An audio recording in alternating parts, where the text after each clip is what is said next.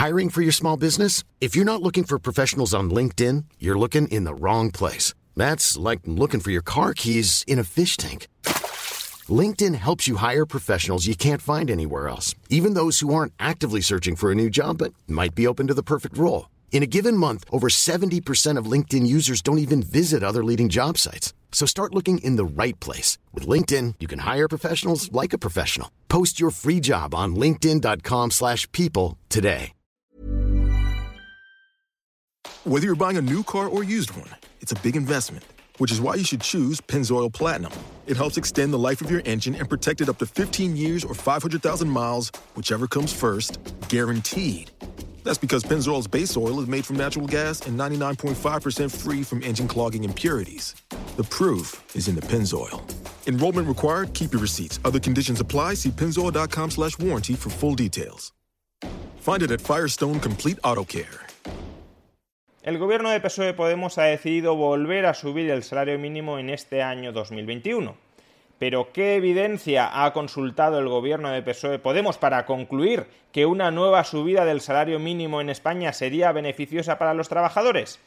Veámoslo.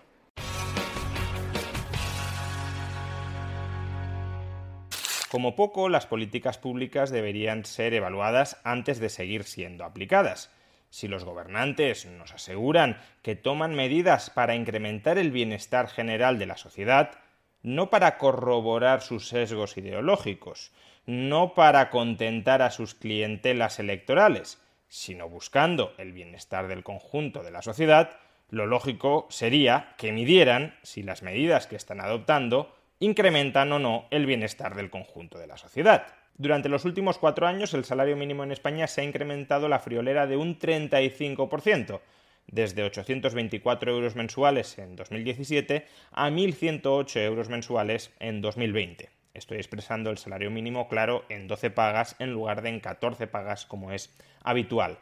Pues bien, después de un incremento tan considerable, después de un incremento acumulado tan considerable en el salario mínimo, lo lógico sería que los gobernantes que promueven ese tipo de políticas evalúen cuál ha sido su impacto sobre la economía traten de discernir qué efectos positivos y qué efectos negativos ha conllevado y si los efectos positivos pesan más que los negativos o al revés. Porque idealmente la decisión que adopten hoy sobre si seguir implementando esa política, en este caso concreto seguir subiendo el salario mínimo, debería depender, claro, de cuáles hayan sido los efectos de esa misma política dentro de nuestra economía durante los últimos años. Pues bien, el gobierno de España, el gobierno de PSOE Podemos, acaba de anunciar un acuerdo con los sindicatos y sin la patronal para incrementar el salario mínimo dentro de España hasta los 1.125 euros mensuales. Un incremento de 15 euros al mes en 14 pagas y, por tanto, de 17,5 euros mensuales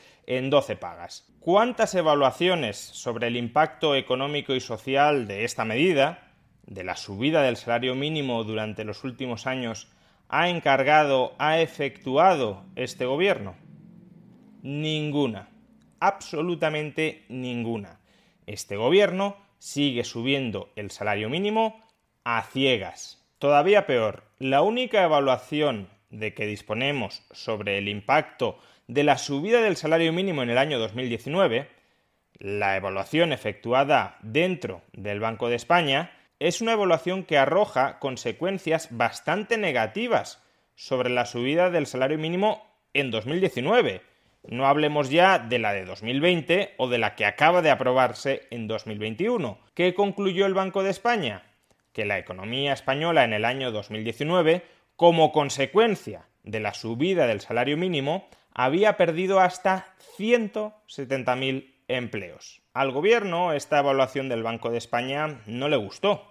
Pero no le gustó no porque tuviera otras evaluaciones metodológicamente superiores a las del Banco de España y por tanto descartaran las conclusiones del Banco de España ante la evidencia contradictoria más sólida de que ellos disponían frente a la del Banco de España. No, no le gustó porque las conclusiones del Banco de España atentaban contra los dogmas ideológicos de esta coalición de gobierno. ¿Qué dogma ideológico?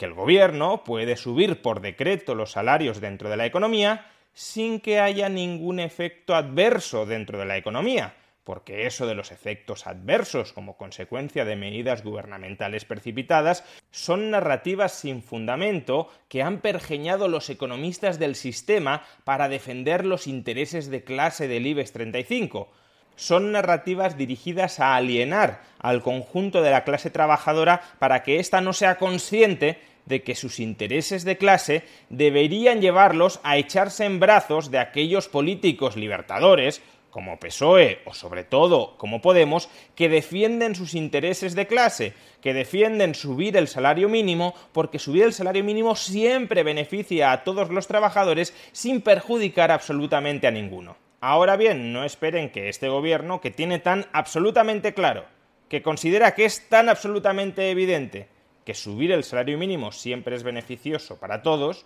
no esperen que este gobierno nos proporcione ni una pizca de evidencia de que eso está siendo así en España. Es tan obvio, es tan evidente que no pueden encontrar la evidencia, la obviedad por ningún lado. Y a pesar de no tener absolutamente ninguna evidencia de cuál está siendo el impacto de las medidas que en materia laboral están adoptando, en concreto subir continuadamente el salario mínimo, ellos siguen subiendo el salario mínimo porque el error es pensar que este gobierno se preocupa realmente por los trabajadores de carne y hueso, por los trabajadores que son los que disfrutan o los que padecen la legislación que ellos aprueban.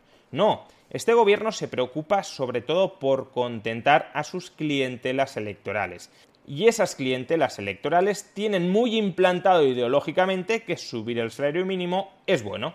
Y por tanto, este gobierno va a seguir subiendo el salario mínimo aunque sea malo para los trabajadores, porque no es el voto de esos trabajadores que pueden llegar a perder su empleo como consecuencia de la subida del salario mínimo lo que busca este gobierno.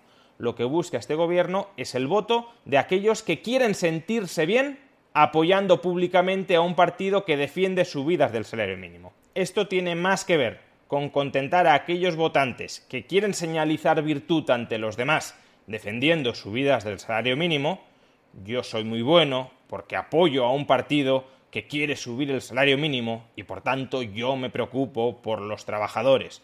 Tú, en cambio, eres un sucio explotador al servicio del IBEX 35, tiene más que ver con contentar a esta gente que quiere señalizar virtud ante los demás que con adoptar medidas que realmente mejoren la vida de los trabajadores. Porque si fuera así, como poco, estarían evaluando cuál está siendo en la vida de los trabajadores el impacto de estas medidas que llevan años aprobando y que tenemos ya cierta evidencia de que está dañando seriamente a algunos de esos trabajadores. Por eso en 2021 se ha subido el salario mínimo sin evaluar las repercusiones de las subidas pasadas. Por eso en 2022 se volverá a subir el salario mínimo sin volver a evaluar las repercusiones de las subidas precedentes y por eso en 2023 se seguirá subiendo el salario mínimo sin mirar atrás. El dogma es subirlo, caiga quien caiga, porque ese es nuestro combustible electoral, porque esa es nuestra seña de identidad política. Y si nosotros queremos llegar o queremos permanecer en el poder, no nos queda otra que seguir alimentando ese combustible electoral que reafirma los dogmas ideológicos del partido y de sus votantes, aun cuando se esté dañando a aquellos que proclamamos querer proteger. Nuestro objetivo no es mejorar la vida de los trabajadores, nuestro objetivo es generar la apariencia de que estamos mejorando la vida de los trabajadores para así permanecer en el poder. No medidas efectivas, sino propaganda.